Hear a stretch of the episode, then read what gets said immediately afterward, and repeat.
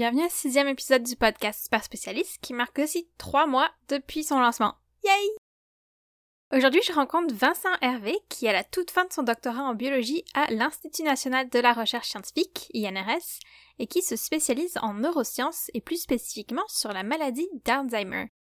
Vincent nous dit tout de ce qui est connu sur les causes et les mécanismes de la maladie d'Alzheimer, nous raconte comment le monde de la recherche travaille à trouver un remède et nous explique pourquoi c'est si compliqué d'étudier la maladie et de découvrir tous ses secrets. Un petit mot de mise en garde, cet épisode fera mention de décès et d'autopsie. Un autre petit mot, mais cette fois-ci d'excuse pour mon père que je jette sous l'autobus quelquefois, mais avec de bonnes intentions. Désolé. Vincent venait d'adopter un bébé chat de deux mois juste une semaine avant notre entrevue, donc il est un petit peu présent au travers de cet épisode, mais je vous promets que c'est vraiment cute plus qu'autre chose. Ok, c'est parti. Parlons d'Alzheimer. Ok, est-ce que tu peux te présenter et me dire ce que tu fais?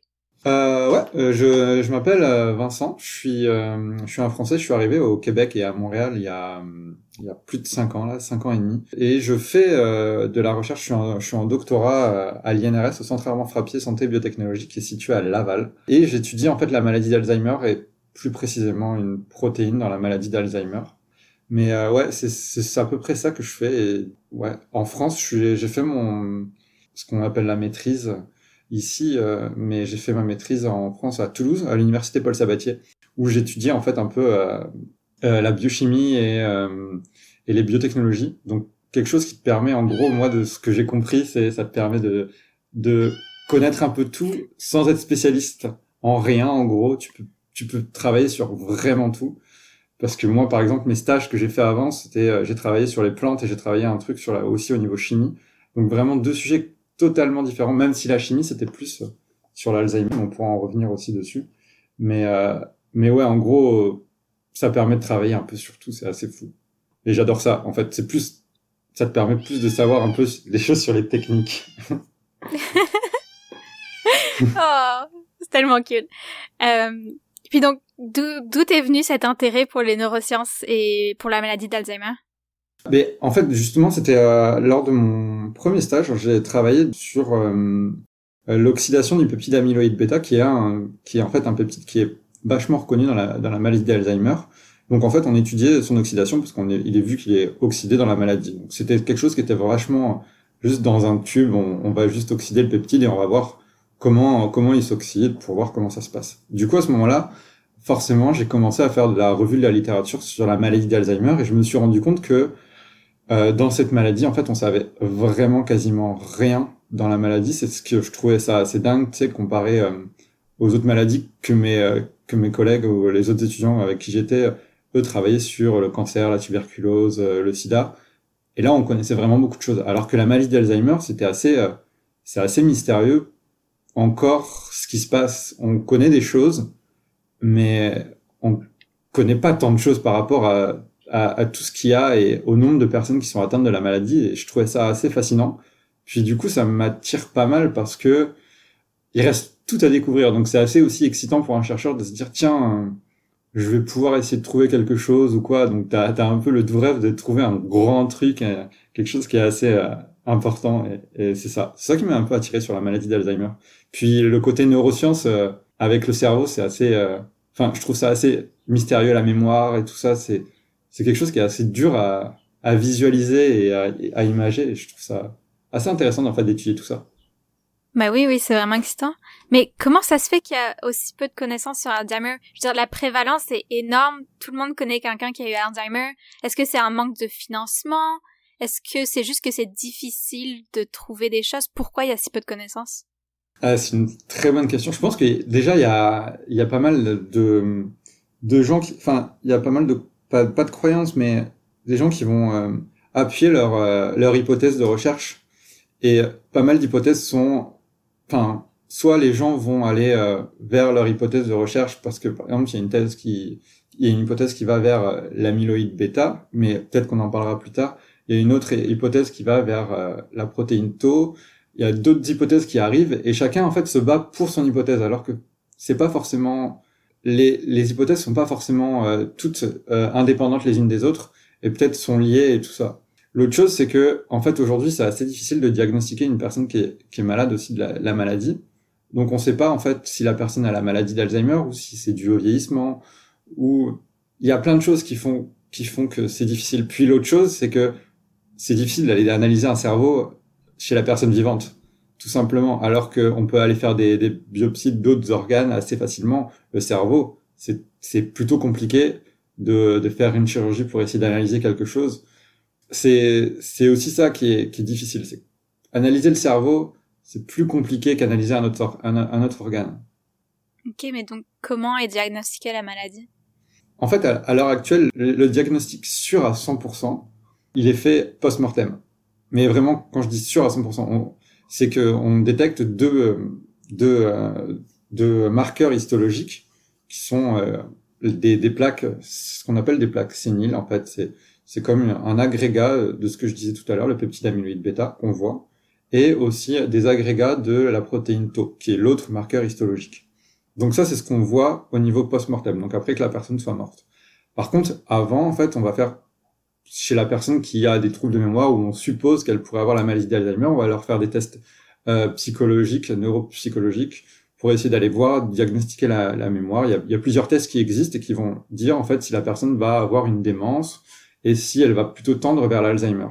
Ensuite, il y a des tests biologiques qui sont faits, mais là, ils sont pas mal invasifs, c'est-à-dire qu'on va faire une ponction lombaire, donc on va les récupérer euh, dans la moelle épinière du liquide euh, cérébrospinal, et on va essayer de voir des marqueurs, de voir des marqueurs qui seraient augmentés, qui seraient diminués, pour essayer de voir si cette personne-là serait susceptible vraiment d'avoir la maladie. Mais c'est pas parce que c'est pas parce que tous les marqueurs euh, tendent vers une augmentation, par exemple, qui traduit la maladie d'Alzheimer, que ces personnes-là ont la maladie. On est, tu sais, on, ces gens, c'est pas un diagnostic sûr à 100%. C'est que la personne est très probablement Alzheimer, mais on sera pas sûr tant qu'il n'y a pas eu, euh, tant que post-mortem, on a récupéré le cerveau et qu'on a vu euh, les marqueurs que je disais plus tôt. Est-ce que cette récupération du cerveau, cette analyse, c'est systématique chez les cas suspectés d'Alzheimer ou c'est vraiment fait que dans le cadre d'études délimitées? Euh, C'est une très bonne question. J'ai pas forcément la réponse à, celle-là. J'imagine que que non, c'est pas c'est pas forcément fait parce que tu dois avoir l'accord quand même de la personne, de la famille. Donc tout le monde n'est pas forcément d'accord pour que euh, bah, le cerveau dans la famille soit récupéré pour essayer d'analyser tout ça. Donc c'est pas, on n'est pas, non, il n'y a pas une récupération du cerveau directement après, pour, dans tous les cas. Alors non, effectivement, les autopsies de cerveau de personnes diagnostiquées de leur vivant avec Alzheimer ne sont pas systématiques. En revanche, j'ai trouvé que environ 5 à 15% des cerveaux provenant de personnes identifiées de leur vivant avec Alzheimer n'ont en fait pas Alzheimer, dépendant des études, mais d'autres formes de maladies dégénératives du cerveau ou d'autres types de démence. J'ai aussi découvert qu'au Québec, le don de cerveau n'est pas couvert par le petit collant derrière votre carte d'assurance maladie. Il faut donc s'enregistrer en tant que donneur auprès de centres de recherche universitaires, comme la banque de cerveau du centre de recherche cerveau, qui s'écrit C-E-R-V-O, de l'Université Laval. Même les personnes qui sont déjà atteintes d'Alzheimer peuvent s'y inscrire. C'est aussi possible de s'inscrire dans des études scientifiques pour faire avancer les connaissances sur Alzheimer d'autres manières. Puis donc, c'est quoi qui différencie Alzheimer de la démence? C'est quoi les, signes qui, qui mènent à penser un médecin que quelqu'un a Alzheimer et pas simplement de la démence? Bah, euh, en fait, c'est que euh, déjà la, démence et l'Alzheimer, en fait, l'Alzheimer est une forme de démence. Donc en fait, c'est il y y a plusieurs groupes de démence, il y a plusieurs maladies dans la démence, et l'Alzheimer représente la plus grande partie des démences, c'est-à-dire 170% des des, euh, des cas de démence. Et donc, là, ce qui est difficile, c'est de différencier toutes les démences. C'est-à-dire qu'une personne qu'on va dire démente, ça va être euh, difficile de lui dire, tiens, c'est sûr qu'elle a l'Alzheimer. C'est probable, mais c'est difficile. Donc là, on va faire plus des tests. Comme je disais plus tôt, c'est des tests biologiques en, en, récupérant le liquide cérébrospinal, en essayant d'aller voir des marqueurs qui sont différenciés par rapport à d'autres démences. Il y a d'autres démences qui existent qui sont comme euh, la, la démence frontotemporale, c'est aussi une démence qui est assez connue mais qui reste minoritaire par rapport à la maladie d'Alzheimer. Donc je dirais que, en gros, la maladie d'Alzheimer est une démence, mais une démence n'est pas forcément la maladie d'Alzheimer. C'est un peu ça la différence, c'est-à-dire que, ouais, c'est à peu près ça. Puis donc c'est quoi Alzheimer? Comment ça se présente? Les premiers symptômes de la maladie, en fait, vont être surtout des pertes de mémoire. C'est là où on va dire, ah bah, on va commencer à suspecter que euh, que la personne a la maladie d'Alzheimer. Donc, elle va avoir des, des, pertes de mémoire. Au début, ça va être des petites pertes de mémoire et c'est à peu près comme ça ou des, des, des oublis des oublis comme bah, je vais prendre une anecdote qui qui était pour une euh, un membre enfin de ma famille un peu éloignée. En gros euh, comme euh, enfin comme signe c'était elle était allée acheter une enfin elle était allée dans un centre commercial puis elle avait acheté une machine à laver. Et donc elle est elle est revenue chez elle il y avait son mari et du coup il y a le livreur de la machine à laver qui arrive et qui dit bah voilà vous avez commandé une machine à laver je viens vous la livrer la, personne euh, de ma famille dit ah, non non j'ai jamais euh, jamais commandé de, machine à laver. Et pourtant elle l'avait bien commandé et elle en avait déjà une à la maison. Donc ça c'est quelque chose qui est euh, pas mal insigné à Vancouver c'est des gros oublis de mémoire à court terme surtout en fait qui qui font ça. C'est pas forcément la mémoire à long terme aussi qui va qui va être touchée. C'est bah, pour reprendre aussi, c'est deux choses différentes, la mémoire à court terme et la mémoire à long terme. C'est-à-dire le long terme, ça va être se souvenir les personnes qu'on a vécu ou avec lesquelles on a vécu tout le temps. Et le court terme, ça va être des choses épisodiques qu'on va oublier du jour au lendemain, comme, enfin, ça peut être euh, des choses qu'on oublie, comme, euh, je sais pas, ce qu'on a un peu mangé ou ce qu'on a mangé le midi ou etc. etc. Donc c'est c'est pas mal, mais c'est pas mal difficile là de de vraiment mettre quelque chose, de mettre des, un symptôme dessus parce que avec le vieillissement, les pertes de mémoire augmentent. Mais c'est pas forcément parce qu'on a des pertes de mémoire qu'on a aussi l'Alzheimer. C'est vraiment une combinaison de des pertes de mémoire qui sont vraiment anormales. Si tu vois ce que je veux dire. Mm-hmm. Puis donc, qu'est-ce qui se passe dans le cerveau quand Alzheimer se manifeste? Dans le cerveau, ce qui est principalement touché, c'est ce qu'on appelle l'hippocampe. On appelle ça l'hippocampe parce que, tout bêtement, ça ressemble à un hippocampe comme dans la mer. C'est tout petit. Et en fait, on le retrouve atrophié, donc c'est-à-dire qu'il va, il diminue en taille et en volume. Et ce, euh, cet hippocampe-là, en fait, il est responsable de ce qu'on appelle l'encodage de la mémoire. C'est comme, euh, j'aime bien utiliser cette analogie, c'est comme, en fait, quand on envoie une lettre au facteur, c'est comme un peu le centre de tri. C'est-à-dire qu'on on envoie une information euh, quand on met dans la boîte aux lettres, on le met au centre de tri, et là, ça permet de trier, de, de redispatcher l'information à différentes maisons et tout ça. Et donc, c'est un peu l'hippocampe qui va permettre d'encoder la mémoire et de permettre de le stocker à différents endroits. Et cette, cet hippocampe-là est atrophié, donc ça va diminuer euh, la capacité à consolider des souvenirs. L'autre chose, c'est qu'en fait, on voit qu'il y a aussi une mort des neurones. Et cette mort des neurones, en fait, elle va conduire à, à ce que la mémoire va se perdre au fil du temps. Parce que, en fait, pour avoir un souvenir, on a comme un circuit, un circuit entre les neurones qui se fait. Sauf que si on interrompt ce circuit avec des neurones, bah, à ce moment-là, le courant ne passe plus en fait entre les neurones. Et du coup, on a une perte de mémoire à ce niveau-là. C'est à peu près ça qui se passe en fait dans la maladie, c'est qu'on va avoir une perte de mémoire due à la mort de nos neurones, mais aussi parce que on a beaucoup moins d'encodage qui se fait comme dans euh, à cause de l'atrophie de l'hippocampe. Ok. Puis qu'est-ce qui cause ça? Euh, C'est une très très bonne question à laquelle euh, peu de gens ou pas de gens ont la réponse. En fait, c'est qu'on ne sait pas trop la cause de la maladie d'Alzheimer à l'heure actuelle.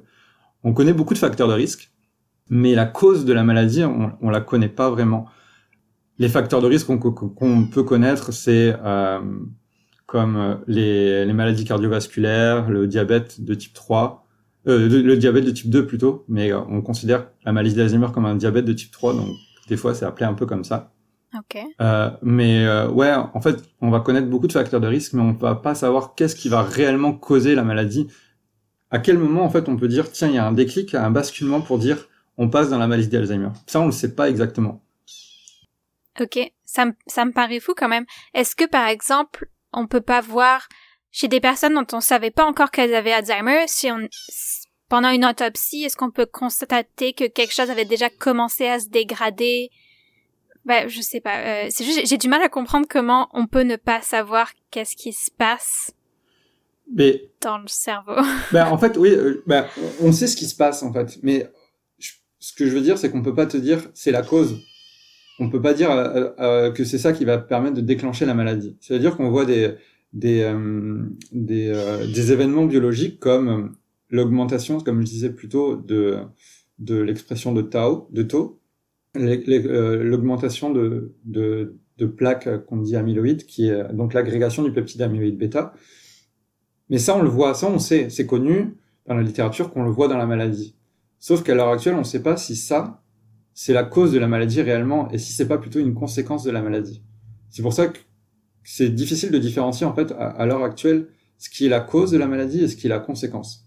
C'est qu'on ne sait pas en fait ce qui se passe. C'est-à-dire que souvent en fait, c'est difficile de dire à quel moment se déclenche la maladie. Est-ce que c'est c'est peut-être pas au premier symptôme en fait de, de perte de mémoire. C'est-à-dire que la maladie, elle peut se déclencher en fait juste euh, au niveau biologique bien avant 5 ans ou 10 ans avant. Sauf qu'on va pas le voir parce que ça va pas être, euh, ça va pas se traduire par des symptômes, euh, des symptômes comme la perte de mémoire. Mais dans le cerveau, oui, en fait, peut-être qu'il y, y a, quelque chose qui se, qui se fait et on ne le sait pas encore exactement. Mais les scientifiques ont quand même identifié des gènes qui augmentent la la chance, bah, la malchance d'avoir Alzheimer. Alors qu'est-ce que code ces gènes? Parce que on les a identifiés, donc on sait qu'est-ce qui cause. Ouais, ouais. Il y a, mais en fait, il y a, ben, je vais, je vais aller même plus tôt, c'est qu'il y a deux types de maladies d'Alzheimer. C'est qu'il y a une, maladie euh, dite familiale qui représente peut-être 5%, 1, 1 à 5% des malades euh, de la maladie d'Alzheimer et euh, la maladie qu'on dit sporadique qui représente 95 à 99% des, des personnes atteintes de la maladie. Pour le cas familial, en fait, ça va être vraiment des mutations qui sont sur ce qu'on appelle l'APP, Amyloid Precursor Protein. Et en fait, ces mutations-là vont produire l'amyloïde bêta, que je disais précédemment, en grande quantité. Et elles vont produire des... elles vont produire... Elle essaye de me corriger si je dis des bêtises. Euh, elle, euh, donc, en fait, elles vont produire des, du peptide amyloïde en, grande quantité et, et, donc ça va induire des plaques.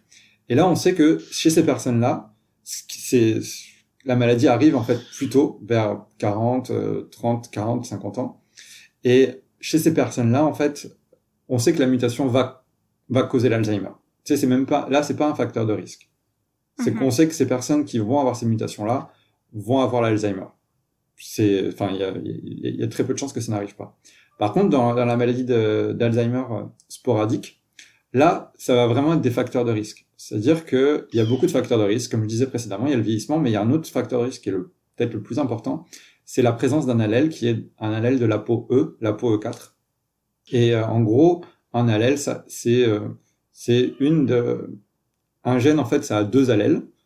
Et un allèle, qui est l'allèle E4, est en partie un des grands facteurs de risque de la maladie. C'est-à-dire qu'on a vu qu'une personne qui a cet allèle-là a plus de chances d'avoir la maladie qu'une personne qui a l'allèle il existe aussi l'allèle E2 et E3 qu'à l'allèle E2 ou 3. Puis une personne qui a ces deux allèles-là a beaucoup plus de chances de développer la maladie. Donc ça, ça a été vu. Sauf que c'est là où c'est difficile à, faire comprendre aux, gens, c'est-à-dire que facteur de risque ne veut pas dire qu'on va l'avoir. Dire que c'est pas mhm. parce que on a cet allèle-là qu'on va avoir la maladie. Et du coup, pour en tout cas l'allèle E4, en fait, ce qu'on a vu, c'est qu'on a vu des différences entre le E2, E3 et E4, et en gros, chacun de ces allèles-là exprime une protéine. Et ces protéines-là, en fait, vont jouer un peu le rôle de transporteur du peptide amyloïde bêta pour essayer de, euh, de, le, de le faire sortir du cerveau. Pour essayer, en fait, de l'éliminer. Ça va permettre d'éliminer le peptide. Et on voit que l'affinité, en gros, la, la capacité à lier ce peptide-là diminue plus on augmente dans l'allèle. C'est-à-dire que l'allèle E2, il va beaucoup plus lier le peptide que l'allèle E3 et que l'allèle E4. Donc, ça pourrait jouer un rôle là-dedans, c'est-à-dire que bah vu qu'il lit moins le peptide, et eh bah forcément il va le laisser dans le cerveau. Il va pas essayer de l'éliminer du cerveau pour le mettre dans le sang et, après l'éliminer. Bah c'est pas pas mal d'hypothèses encore. C'est on est quasiment sûr que c'est ça, mais euh, mais ouais ouais c'est ça. Ok. Il y a quelques années, j'ai fait un test 23andMe avec le côté euh, santé des choses. Puis ça m'a dit que j'avais comme une mutation sur E4, mais que j'étais pas à risque accru d'Alzheimer. J'avais pas les les mutations sur E2 euh, e et E3. Et est-ce que donc si on a une mutation que d'un côté de notre famille, euh, est-ce qu'elle est est-ce que c'est récessif par rapport bah je sais pas parce que ça me disait que sur E4 si j'ai une seule mutation c'est pas à risque accru. Est-ce que j'ai besoin que ça vienne des deux côtés de ma famille par exemple? En fait, j'avais vraiment tort, j'ai E2 et E3, donc je suppose que c'est juste ma peur d'avoir eu E4 qui a parlé. Bah, en fait, c'est un peu, hum, c'est quelque chose un peu, c'est dirons que c'est cumulatif. C'est, euh, c'est si tu as les deux, c'est sûr que tu as plus de chance. Si tu en as un, tu as moins, as moins de chances de l'avoir.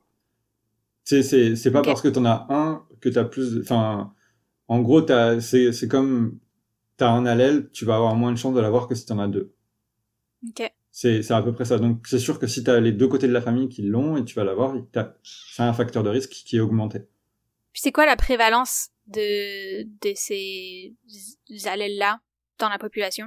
Euh, L'allèle 2 est, est, en petit nombre. La, la, principalement, les gens ont, ont, E3, il me semble. Euh, ensuite, c'est E4 et puis c'est E2. La peau E2 est présente dans 7 à 8% de la population générale. E3 dans 75 à 80%, la plus fréquente, et E2 dans 10 à 15%. L'allèle E4 est connu comme étant le principal facteur de risque génétique de la forme sporadique, non familiale, de la maladie d'Alzheimer. C'est les combinaisons entre ces allèles qui ont le plus d'importance. E3 et E4, 15% de la population générale, auraient un risque de développer la maladie 3,2 fois supérieur à celui des gens qui ont E3, E3. Les porteurs homozygotes E4, E4 représentent 2% de la population générale et auraient quant à eux un risque 11,6 fois supérieur aux personnes qui ont E3, E3. L'allèle E2 serait quant à lui un allèle protecteur puisque les porteurs E2, E3, comme moi, auraient un risque de développer la maladie légèrement inférieur aux non-porteurs. Ok. Est-ce qu'on teste les gens qui ont Alzheimer pour savoir s'ils avaient ces allèles-là? Bah, ça dépend des ça dépend des gens en fait on le sait plus quand ils font partie d'une étude clinique, parce qu'il y a beaucoup d'études cliniques pour essayer d'aller observer euh, les gens qui ont la maladie d'Alzheimer, pour essayer de voir la proportion qu'il y a de personnes qui ont l'allèle E4, par exemple. Donc c'est plus les gens qui vont être dans les études cliniques, oui, eux vont être testés parce que à l'heure actuelle, en fait, ça fait partie de, c'est quelque chose qui est, sûr que c'est un facteur de risque. On, doit essayer de, différencier les gens qui ont qui ont la maladie d'Alzheimer via l'allèle E4 ou via l'allèle 3 ou via l'allèle 2. Donc c'est plus les gens qui sont dans des grandes cohortes scientifiques qui vont être testés à ce niveau-là. Après, une personne lambda qui on, à qui on diagnostique la maladie d'Alzheimer, je pense que non, on va pas le faire parce que la personne a déjà la maladie. Donc c'est pas la peine d'aller essayer de trouver quelque chose comme ça. Ok, mais donc est-ce que ça ferait pas du sens de tester la famille des gens qui ont Alzheimer pour essayer d'identifier ces allèles-là puis pouvoir agir en amont?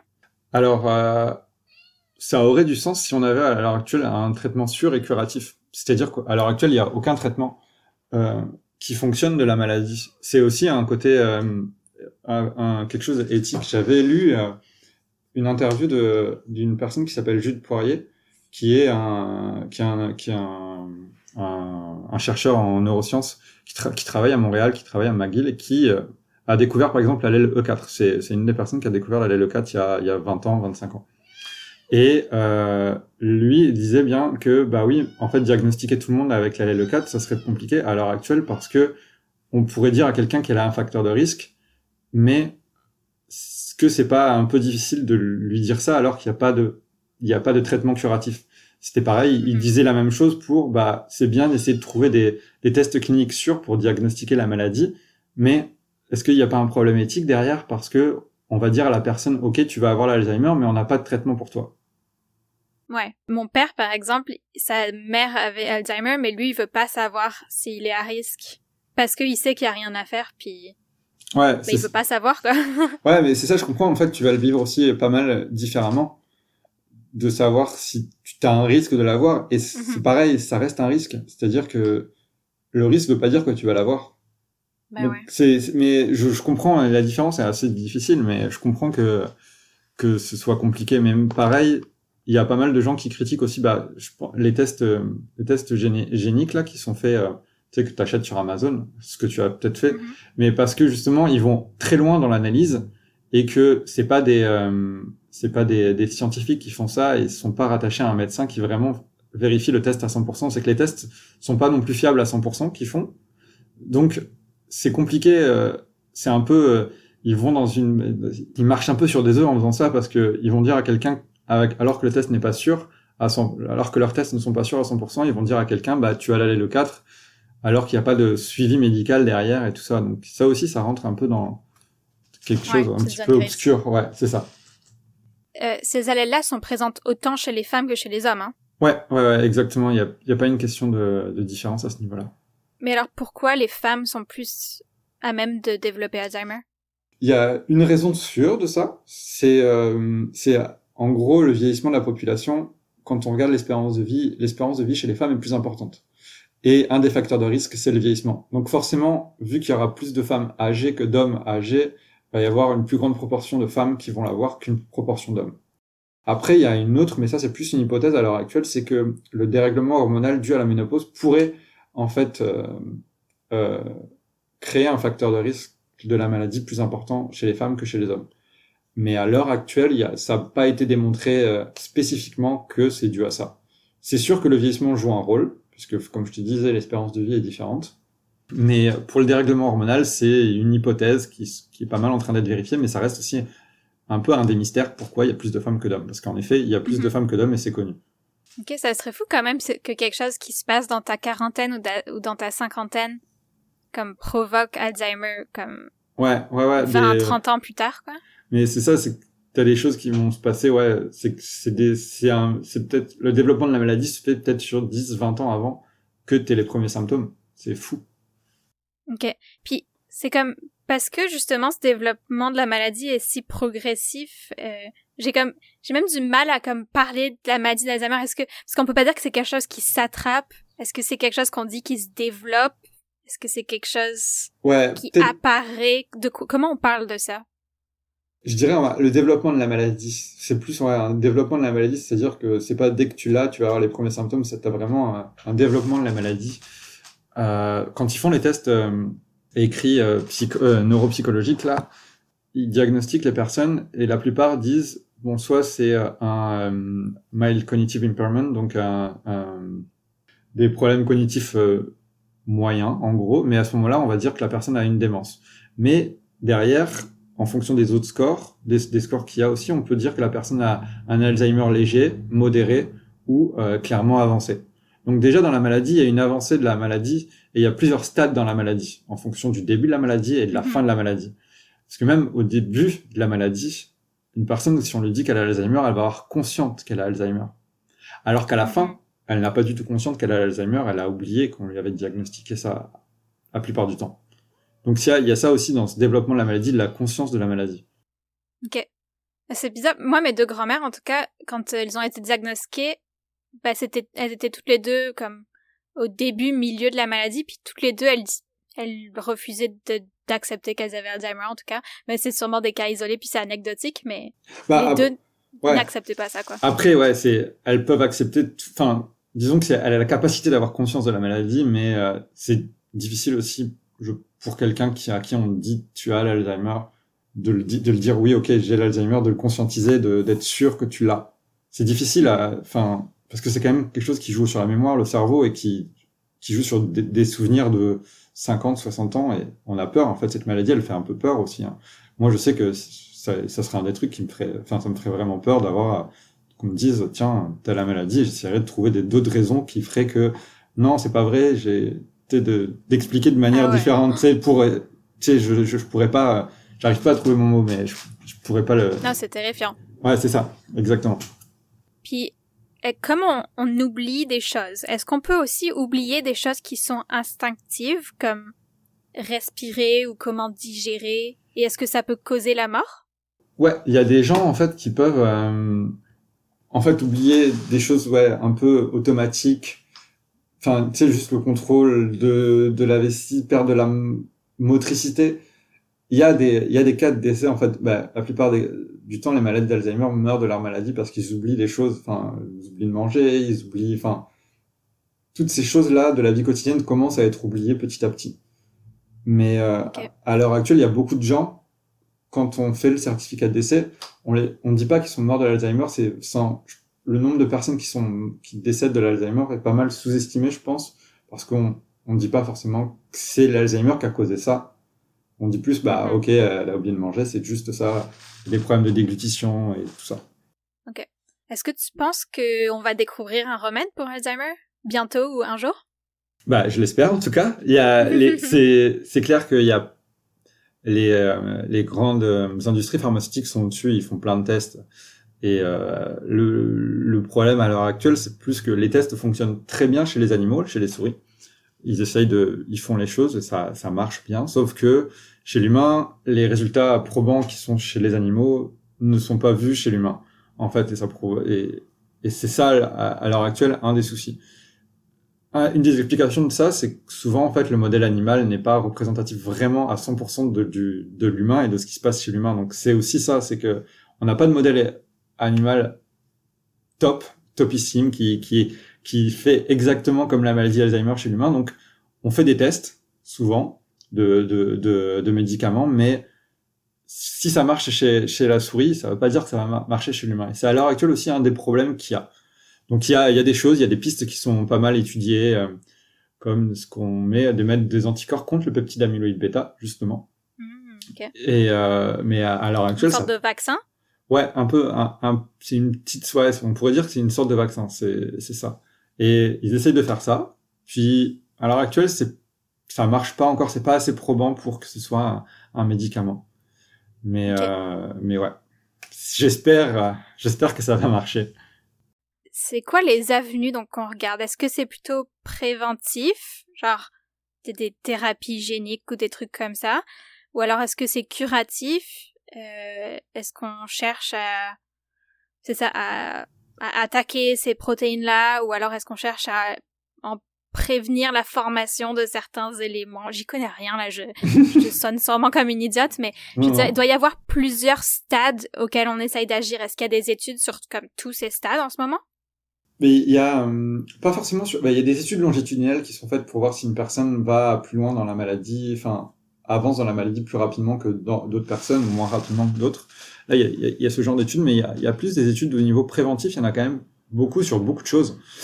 Par exemple, euh, il, a vu il a été vu que des pers- les personnes qui habitent autour du bassin méditerranéen, donc ça prend euh, Yay tout autour du J'habite plus là depuis 10 ans, mais mais bon, mais euh, tu vas voir, peut-être que tu fais le même régime, c'est ça. C'est qu'en fait, ils ont, ils ont vu que peut-être que le régime méditerranéen, c'est-à-dire euh, quelque chose avec beaucoup d'huile d'olive, euh, Des tomates. des tomates, du poisson, et en fait, qui est aussi un, un régime euh, riche en polyphénol, ce qu'on appelle en polyphénol, ça Mhm. a euh, des effets bien meilleurs sur euh, des effets neuroprotecteurs en fait sur le cerveau. Donc dans sa globalité, mais aussi donc dans la maladie d'Alzheimer, il y a une proportion un peu moindre de gens qui ont l'Alzheimer autour de ce bassin méditerranéen. Et du coup, ils l'ont, ça a pas mal été vu. Et il y a pas mal de, de choses qui sont faites au niveau des polyphénols, notamment. les polyphénols, c'est comme dans le vin, le thé, les poivrons? Euh, dans le thé, je sais pas, mais je pense. Mais ouais, il y, a- il y en a dans le vin, c'est sûr. Dans euh, le, ouais, dans le raisin, Euh, les poivrons, je ne sais pas, mais je pense. Euh, c'est ce qui donne pas mal la couleur aussi. Dans les bleuets, il y en a plein. Donc au Québec, euh, il y a, il y a vraiment un gros marché au niveau des polyphénols.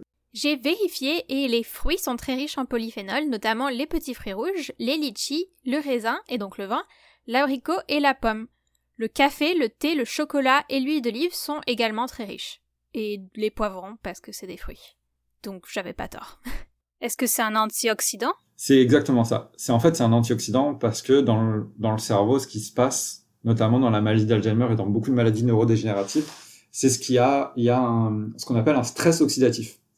Donc en gros, dans le cerveau, chez une personne saine, il y a comme euh, un équilibre là sur une balance. Il y a un équilibre entre des antioxydants et ce qu'on appelle des pro-oxydants qui vont être en capacité d'essayer d'attaquer des molécules biologiques comme l'ADN, les protéines, etc. Et dans un- une personne saine, donc, il y a à peu près égal, et du coup, les deux se contre. Sauf que Mhm. dans les maladies neurodégénératives, on voit aussi un stress oxydatif où il y a beaucoup plus de, de pro-oxydants, donc des, des molécules qui vont attaquer euh, les molécules biologiques, et beaucoup moins d'antioxydants. Donc c'est pour ça que le fait de ramener des polyphénols et des antioxydants permettrait en fait de contrer cette balance et d'essayer d'arriver à un équilibre et de limiter euh, les effets justement du stress oxydatif. Donc ça, c'est aussi dans un effet préventif, ça marche. Enfin, ça marche. C'est, ça explique le fait, l'effet préventif des polyphénols et des antioxydants. Donc c'est, c'est, quelque chose qui est, qui est expliqué au niveau du cerveau. Au niveau des études préventives aussi, je crois que c'est en Suède, mais je suis pas sûr au niveau du pays. Ils ont fait en fait deux groupes de personnes dans une maison de retraite, deux groupes de personnes âgées. L'une qui pratiquait du yoga de manière euh, fréquente, peut-être deux, trois fois par semaine, et l'autre qui n'en faisait pas. Et ils ont vu que chez ces personnes âgées qui n'avaient pas l'Alzheimer à ce moment-là, il y avait plus de personnes qui avaient la maladie d'Alzheimer quand elles faisaient pas de yoga Nice. que quand elles faisaient du yoga. Alors j'ai trouvé une étude américaine de 2016 sur le yoga et le déclin cognitif qui montre les bénéfices du yoga, mais même si l'étude est très citée, je trouve l'échantillon très insuffisant considérant que seulement 14 yogis et 11 non-yogis ont complété l'étude sur 55 qui avaient débuté. D'autres études avec seulement 9 participants atteints d'Alzheimer pour l'une et 19 pour l'autre et pas de groupe de contrôle ont aussi montré les bénéfices, mais ça reste très anecdotique à ce niveau-là. Toutes les études appellent à de plus grandes études avec des échantillons solides et des groupes de contrôle, mais en tout cas, j'ai pas trouvé de résultats pour de telles études. L'activité sportive, ça permet aussi de, euh, ça, ça a quelque chose, ça a un effet préventif. C'est pas, pas parce qu'on fait une activité préventive, euh, une activité sportive que on va avoir, euh, on va pas avoir la maladie d'Alzheimer, mais en fait, on va limiter les risques de l'avoir. Mais c'est un peu comme toutes les maladies, un peu, enfin, c'est ça. C'est des effets préventifs qui permettent de diminuer le, fait d'avoir la maladie. Ok. je vais peut-être vivre pendant mille ans alors. Ah, si tu fais. Je fais du yoga tous les jours et je mange, je bois beaucoup d'huile d'olive. Alors c'est parfait. euh, ok. Et est-ce que est-ce qu'il y a des mythes ou des, des secrets de grand-mère qui se partagent sur l'Alzheimer? Qui sont comme pas vrais? C'est comme des conseils que les gens se donnent euh, qui sont pas vrais? Ah, je sais pas trop. Je, j'avoue que j'en connais, j'en, j'en connais pas tant que ça. Je crois des mythes, euh, des mythes de grand-mère que j'ai connus. Je dirais plus qu'il y a un truc, tu sais, mais ça c'est beaucoup mes parents, tu euh, ou euh, des personnes quand ils prennent un peu de l'âge, c'est ah ils oublient où ils sont leurs clés, donc ils vont dire ah ben je vais avoir l'Alzheimer, peut-être sur le, le ton de l'humour ou, Mhm. ou peut-être des fois pas. Mais c'est pas parce qu'on oublie où sont les clés qu'on va avoir l'Alzheimer. Les pertes de mémoire, ça arrive à tout le monde. Hein. Euh, Moi, j'oublie euh, des fois où sont mes clés pendant quelques temps, et c'est pas pour ça que j'ai l'Alzheimer. C'est c'est différencier en fait les, les pertes de mémoire. C'est pas parce qu'on a des pertes de mémoire qu'on va avoir l'Alzheimer forcément. C'est faut faire attention. Mais sinon, en termes de mythe de grand-mère, pour essayer, euh, je connais pas. À l'heure actuelle, j'en connais pas. Je, suis- je suis pas tombé dessus. Mais en fait, depuis quand on connaît Alzheimer? Euh, depuis euh, le début euh, du XXe siècle, euh, c'est ben, c'est que euh, ça existait bien avant, mais on savait on savait Mhm. pas forcément mettre un un mot dessus. Et forcément aussi les personnes euh, vieilli- enfin les personnes vieillissaient pas autant que ce qu'on a à l'heure actuelle, c'est-à-dire que les, personnes vivaient pas jusqu'à 80 ans de manière assez aisée, mais euh, c'est en gros bah comme dans beaucoup de maladies, c'est provenu de euh, du de la personne qui a découvert euh, chez un- une patiente en fait la maladie, c'est euh, docteur Alois Alzheimer en fait qui est euh, qui est allemand et en fait qui a euh, découvert chez une patiente euh, après sa mort, il a fait l'autopsie et il a vu en fait des anomalies. Et comme je disais précédemment, c'est les Mm. plaques amyloïdes, donc qui sont dues au peptide amyloïde bêta et une dégénérescence neurofibrillaire qui est due elle à l'autre protéine qui est tau.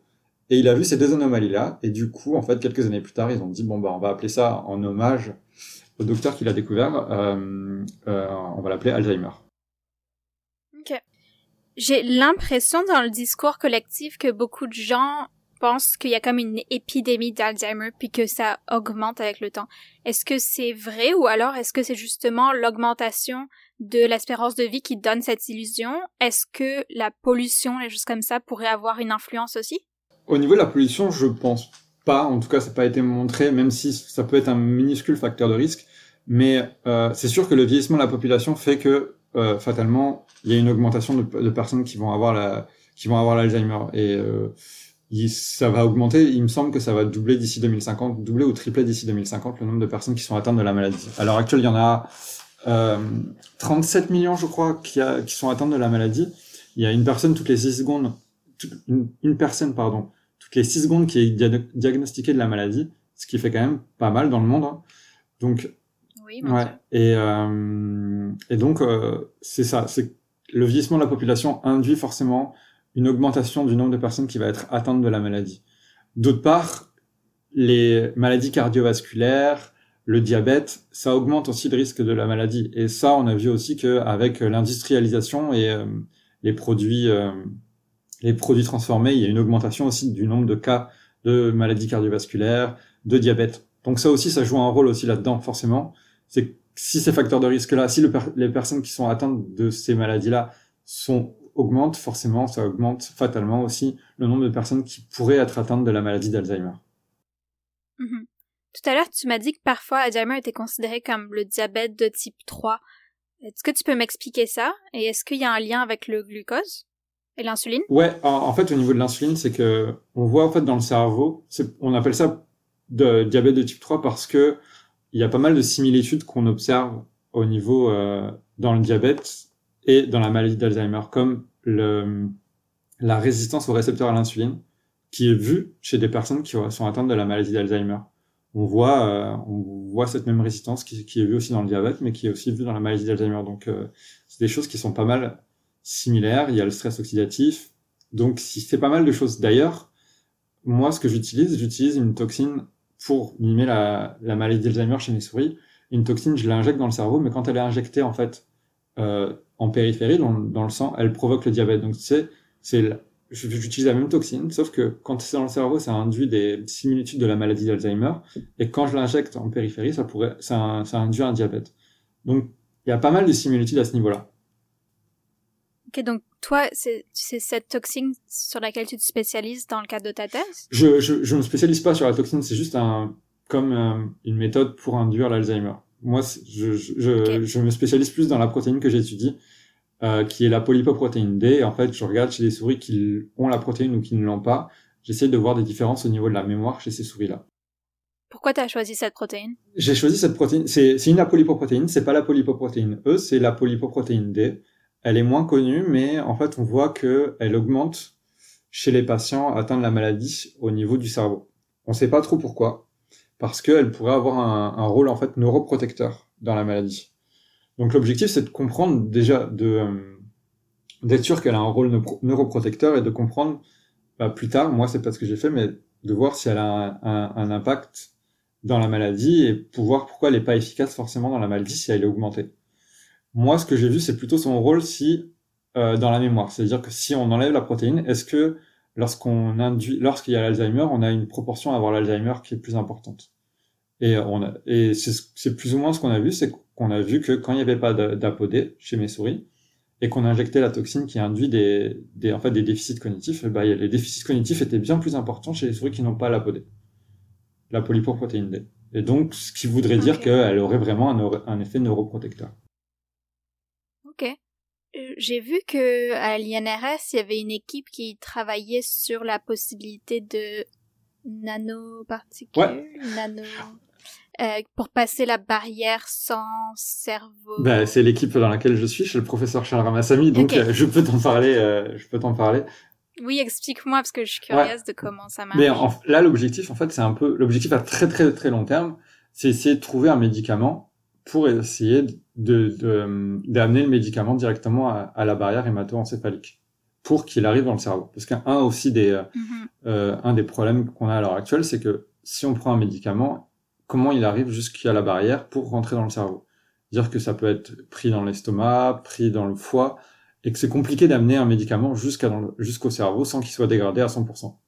Donc l'objectif en fait de ces nanoparticules, ça va être en fait d'essayer de jouer le rôle de transporteur pour qu'elle arrive jusqu'à la barrière pour ensuite délivrer le médicament qui est à l'intérieur. C'est un peu un des, euh, euh, une des cibles qu'on a avec euh, cette étude-là, ça va être de permettre en fait de délivrer le médicament, vraiment, c'est de délivrer le médicament directement dans le cerveau sans qu'il soit forcément dégradé avant le passage de la barrière.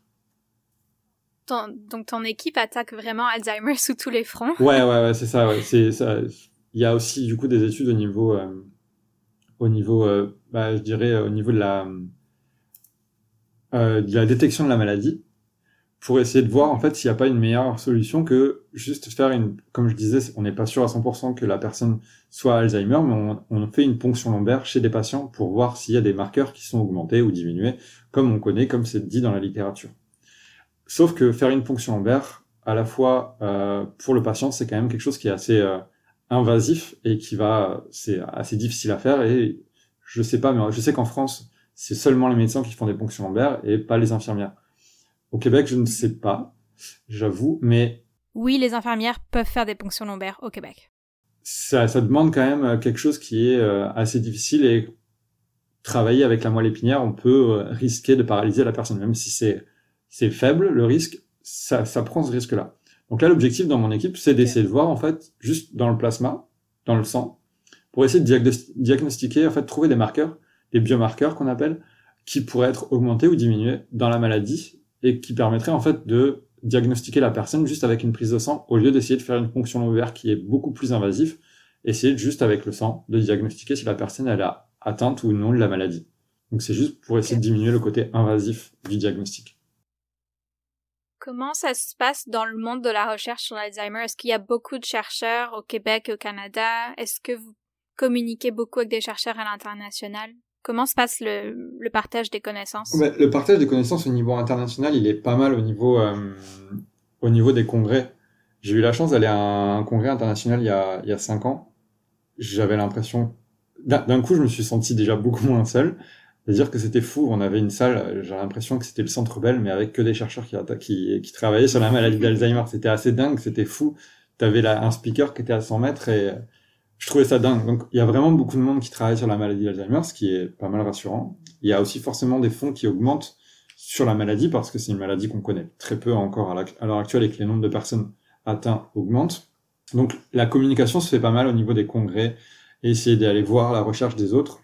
Au niveau du Canada, il y a certains aussi congrès qui sont juste spécifiques au, Canada. Et comme au niveau du Québec, il y a aussi des congrès qui sont propres au Québec et des petits symposiums qui permettent de discuter entre nous euh, des recherches des uns des autres.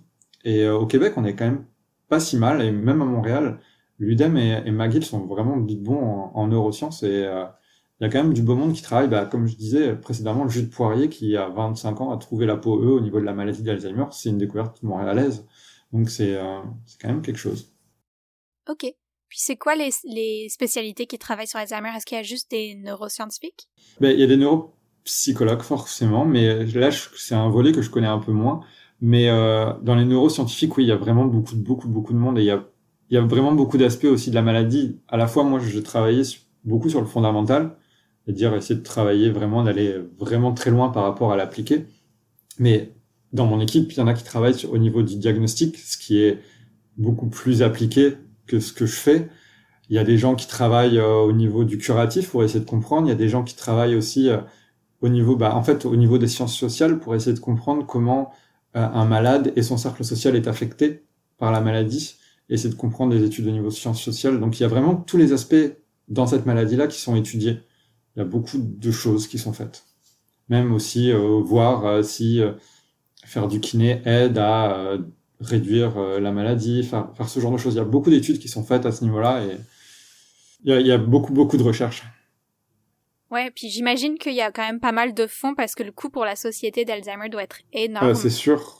Bah, parce que ça, ça demande beaucoup d'aidants aussi pour essayer de, de s'occuper de ce genre de personnes, de, de, de, de, s'occuper de patients qui sont atteints de la maladie et des, des patients qui sont formés parce que euh, s'occuper d'un patient d'Alzheimer, c'est, c'est pas facile du tout. Donc, ouais, ça, ça a un coût forcément pour la société. Donc, oui, c'est, c'est important. Puis, pour les sciences, c'est sûr que avoir une maladie qui, est, qui touche autant de personnes, mais de ne pas avoir de remède ou euh, de comprendre la maladie, c'est quand même un enjeu auquel il faut répondre dans, mhm. durant les, prochaines années. Ok. Une question que je me posais hier, puis que je suppose s'applique aussi aux gens qui font des recherches sur le cancer, puis tout ça.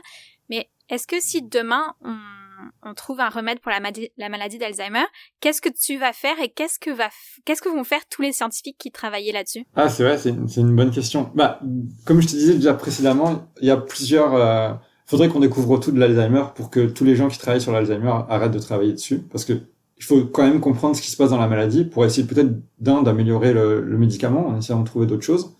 Euh, essayer de d'augmenter, euh, enfin de, de mieux comprendre la détection de la maladie donc c'est déjà deux volets qui resteraient encore à combler.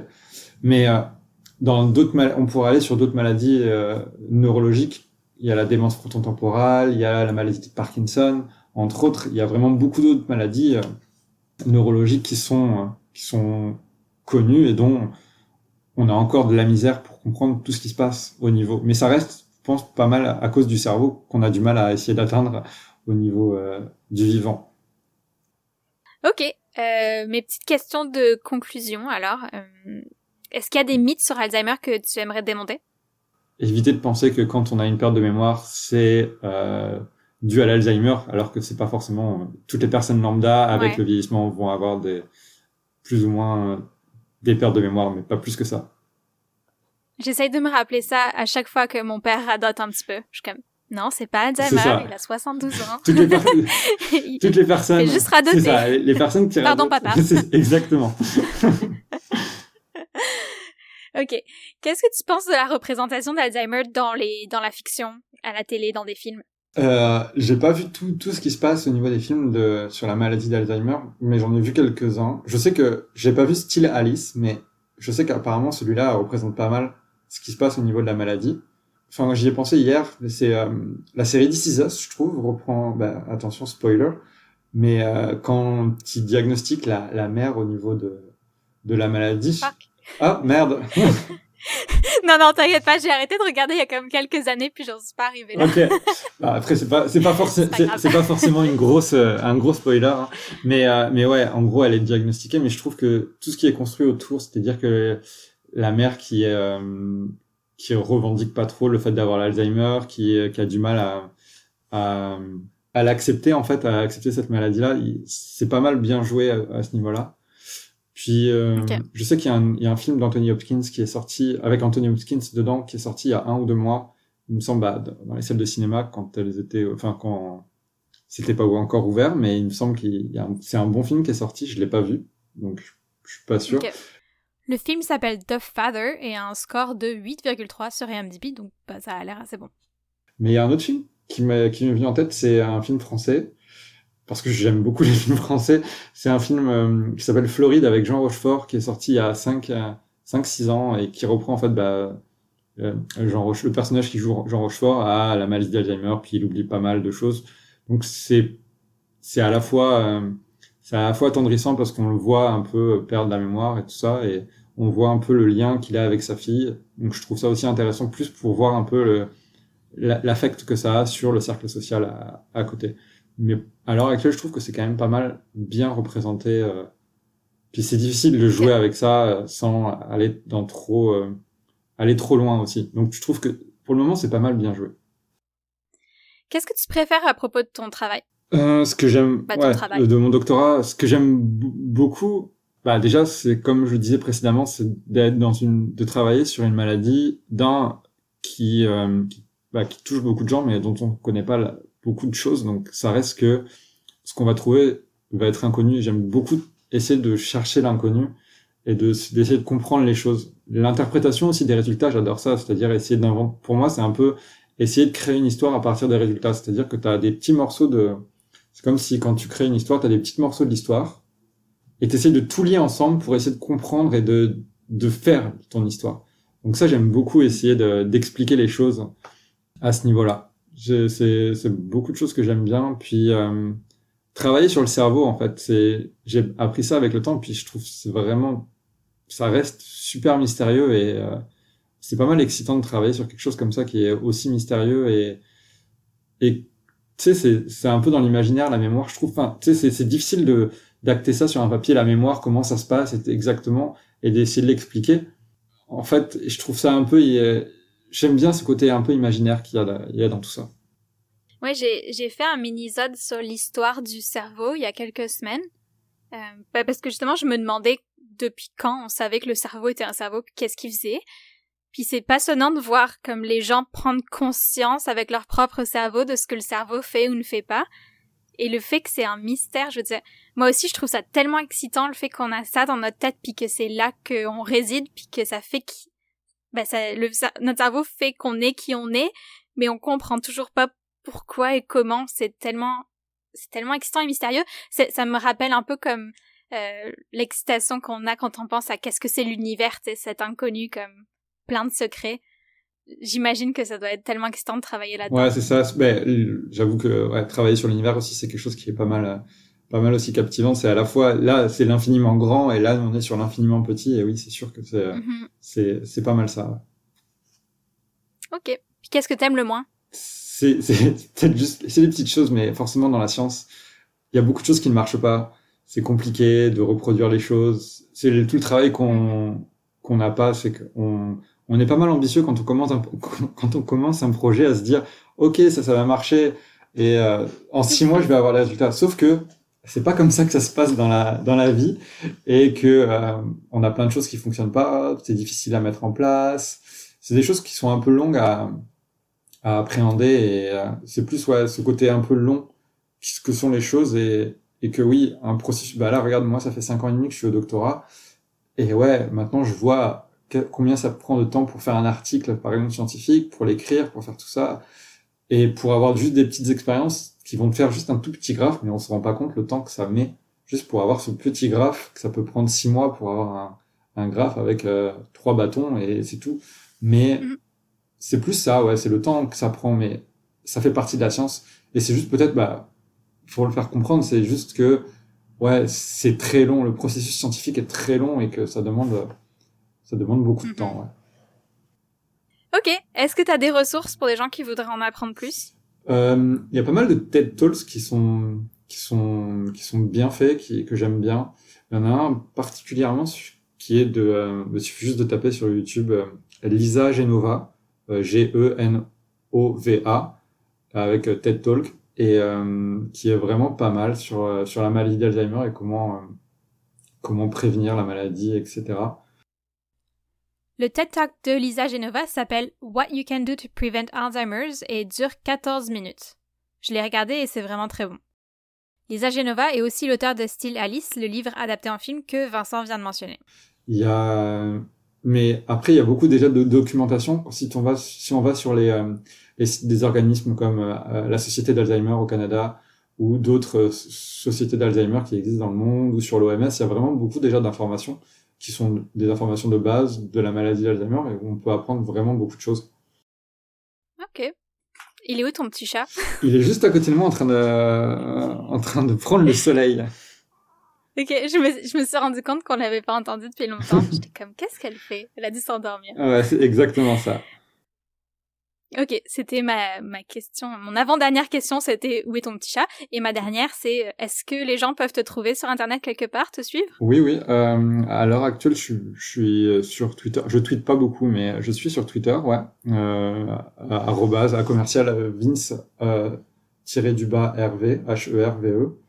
Ou sur Instagram, qui est euh, Vince Scientist, mais j'ai un peu du mal à le dire. C'est V-I-N-S-C-I-E-N-T-I-S-T.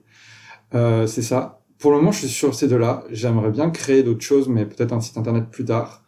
Mais c'est pas encore le cas là. J'attends de voir euh, ce que ça donne et d'avoir un peu plus de temps pour essayer de faire de la vulgarisation scientifique. Mais euh, peut-être que ça viendra. En tout cas, euh, sur ces réseaux-là, euh, je l'indiquerai quand ça arrivera. Ok, super. Ben merci à toi en tout cas, c'était super intéressant, j'ai appris plein de choses. Voilà, c'est tout pour cette discussion intéressante avec Vincent. Merci pour votre temps et votre attention. Je suis contente de vous partager ces discussions enrichissantes depuis maintenant trois mois. Si vous voulez suivre le podcast et ne pas manquer les prochains épisodes, vous pouvez le faire à Super Spécialiste sur Instagram et Facebook et à Super Spec Pod 1 sur Twitter. Je vous poste des petits quiz sur chaque épisode et du contenu bonus sur Instagram. Vous pouvez aussi laisser une note et un avis sur Apple Podcast qui aide vraiment avec la visibilité du podcast. Ok, merci. Bye bye.